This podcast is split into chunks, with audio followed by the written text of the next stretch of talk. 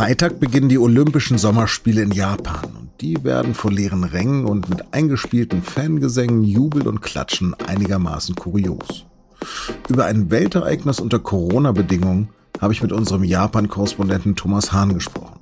Sie hören auf den Punkt, den Nachrichtenpodcast der Süddeutschen Zeitung. Mein Name ist Lars Langenau. Schön, dass Sie uns gefunden haben.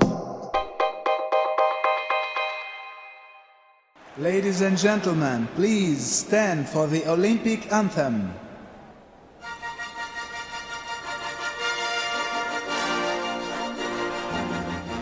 So hat sie 2016 geklungen, die Eröffnungsfeier und die Hymne der Olympischen Spiele damals in Rio de Janeiro. Dieses Jahr ist es am Freitag in Tokio soweit, mittags unserer Zeit wegen Corona verschoben um ein Jahr, obwohl auch heute gerade einmal 23 Prozent der Japaner und Japanerinnen vollständig geimpft sind und die Infektionszahlen wieder steigen.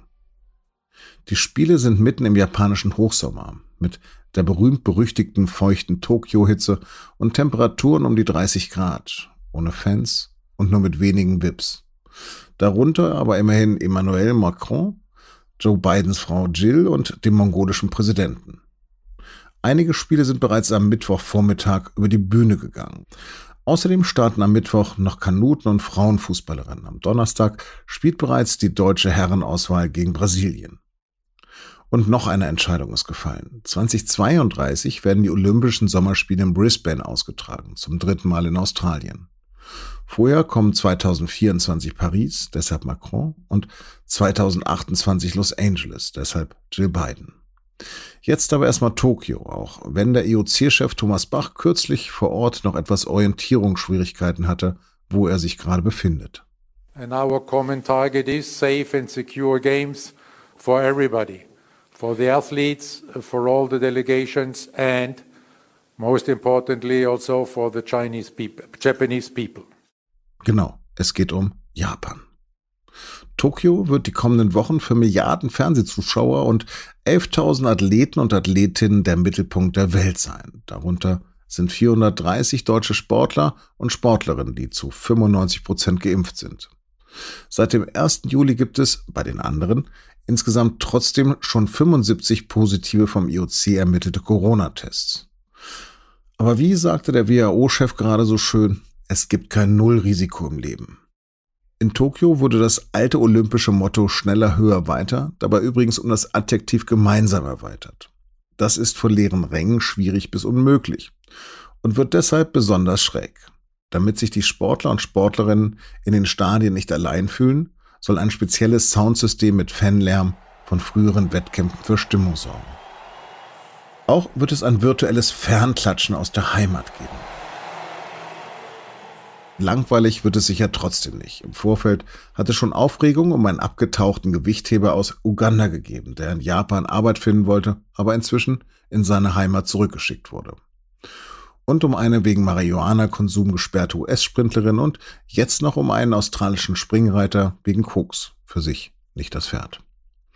Über diese doch sehr ungewöhnlichen Spiele habe ich mit meinem Kollegen Thomas Hahn in Tokio telefoniert. Thomas, ist der olympische Spirit schon zu spüren? Also von olympischem Spirit kann man hier nicht so richtig viel spüren in Tokio. Also es kommt ein bisschen drauf an, wo man hingeht natürlich. Wenn man so an das gegenüberliegende Ufer von dem olympischen Dorf geht hier in Harumi, dann ähm, sieht man diese, diese Banderolen, die die Mannschaften von den Balkonen gehängt haben oder, oder aus den Fenstern gehängt haben. Äh, das sieht dann schon äh, sozusagen ein bisschen nach Olympia aus, aber grundsätzlich es ist eine ziemlich seltsame Stimmung, weil man ja weiß, also Zuschauer sind nicht zugelassen. Man sieht diese Stahlrohrtribünen, man, man sieht die Stadien, man weiß aber eigentlich, dass keiner rein kann. Und im Grunde ist ja dass diese, diese olympische Gesellschaft darauf ausgerichtet, dass sie sozusagen getrennt ist von der japanischen Gesellschaft, damit möglichst wenig Infektionsrisiko besteht. Und daran halten sich viele natürlich auch. Und deswegen ist an, an, an sehr vielen Ecken von Tokio von olympischem Geist überhaupt nichts zu spüren. Die Olympischen Spiele 1964 waren der Startpunkt für einen riesigen Entwicklungssprung von Japan. Könnten Sie das jetzt wieder werden? Das kann man fast ausschließen, äh, dass das dazu führen wird, dass Japan einen Sprung nach vorne macht. Also ich würde eher mal prophezeien, Japan wird nach den Spielen ähm, sich sehr drum kümmern müssen, überhaupt wieder anzuspringen, weil Japan natürlich auch gezeichnet, wie alle, gezeichnet ist von der Pandemie, klar. Und ähm, diese Spiele, die haben natürlich eher die Positiventwicklung gehemmt, weil einfach neue Coronavirus-Notstände dazu gekommen sind. Die Infektionszahlen steigen jetzt gerade wieder stark. Also ähm, Olympia wird mit mehr oder weniger desaströsen Folgen vorbeigehen.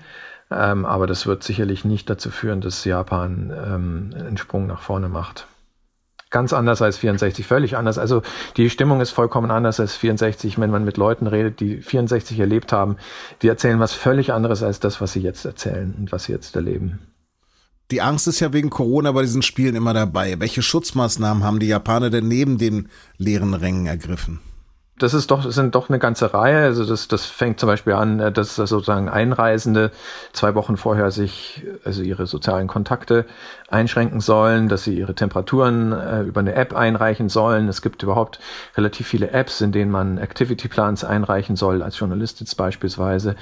Dann ähm, gibt es sehr viele Tests, auch im, äh, vor allem im Olympischen Dorf. Es gibt gewisse ähm, Verhaltens Regeln, dass man also nicht zu lange beim Essen sitzen soll. Ähm, Athleten sollen erst fünf Tage vorher ins, ins, Olympische Dorf reisen, sollen zwei Tage nach dem Wettkampf ähm, wieder abreisen und so weiter. Es ist eine, es ist eine ganze, ganze Reihe an Verhaltensregeln und, und an Anweisungen. Es gibt ein ganzes Playbook, äh, das das den Leuten erklärt, was sie tun sollen. Auch sehr markant ist zum Beispiel, dass alle einreisenden Journalisten, überhaupt Einreisende 14 Tage lang nicht diese olympische Bubble, wie man sie so nennt, verlassen dürfen. Also zum Beispiel unsere SZ-Kollegen, die, die jetzt nacheinander in, in Tokio ankommen, die, die dürfen sich jetzt in den nächsten zwei Wochen nur zwischen ähm, Hotel und den Sportstätten und dem Pressezentrum bewegen.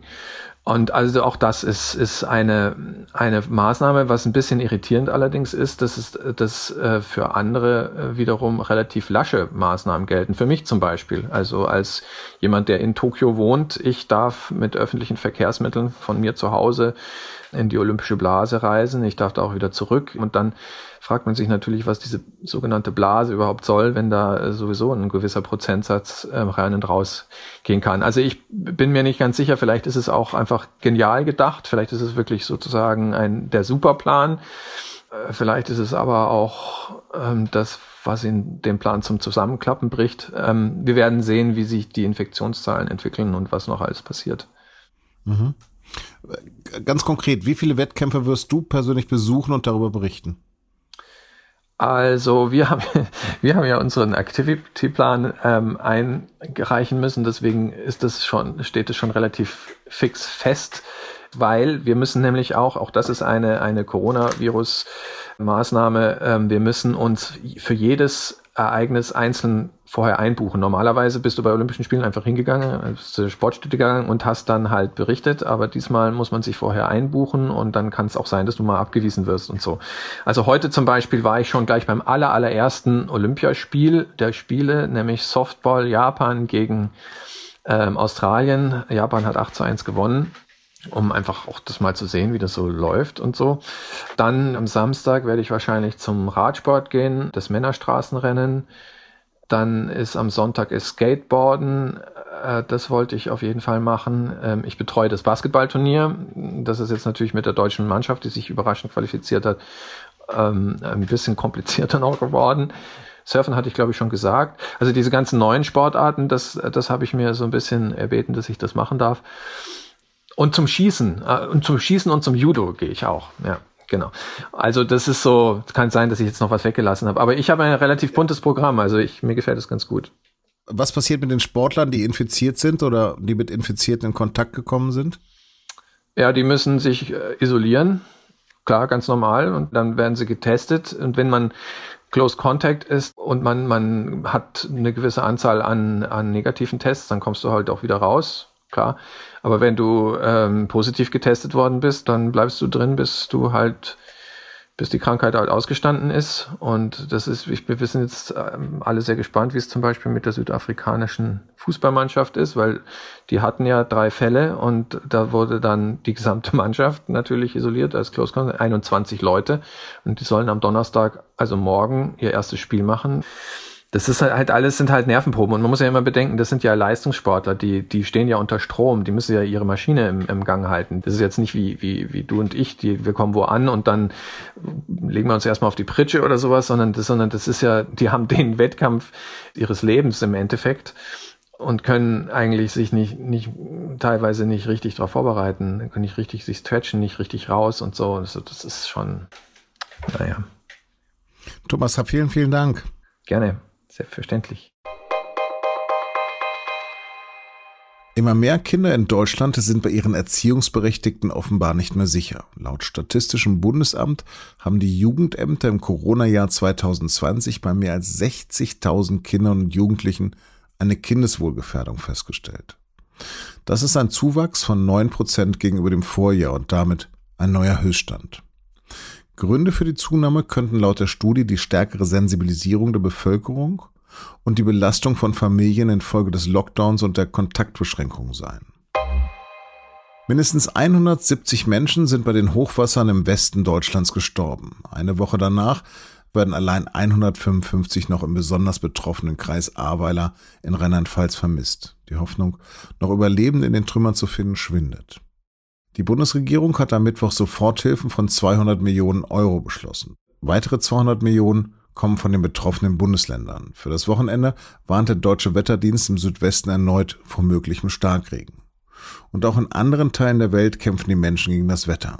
China wird gerade von den heftigsten Regenfällen seit Jahrhunderten heimgesucht und im Nordwesten der USA hat eine Hitzewelle zu großen Waldbränden geführt.